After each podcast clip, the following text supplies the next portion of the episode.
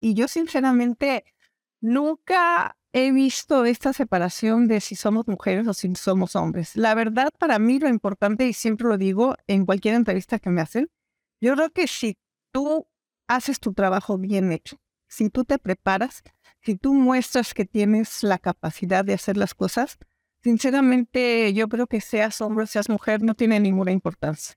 Y sinceramente, esa, esa fue mi experiencia justo cuando yo estaba como estudiante y después cuando empecé a trabajar en, en Norton allá en Sonora.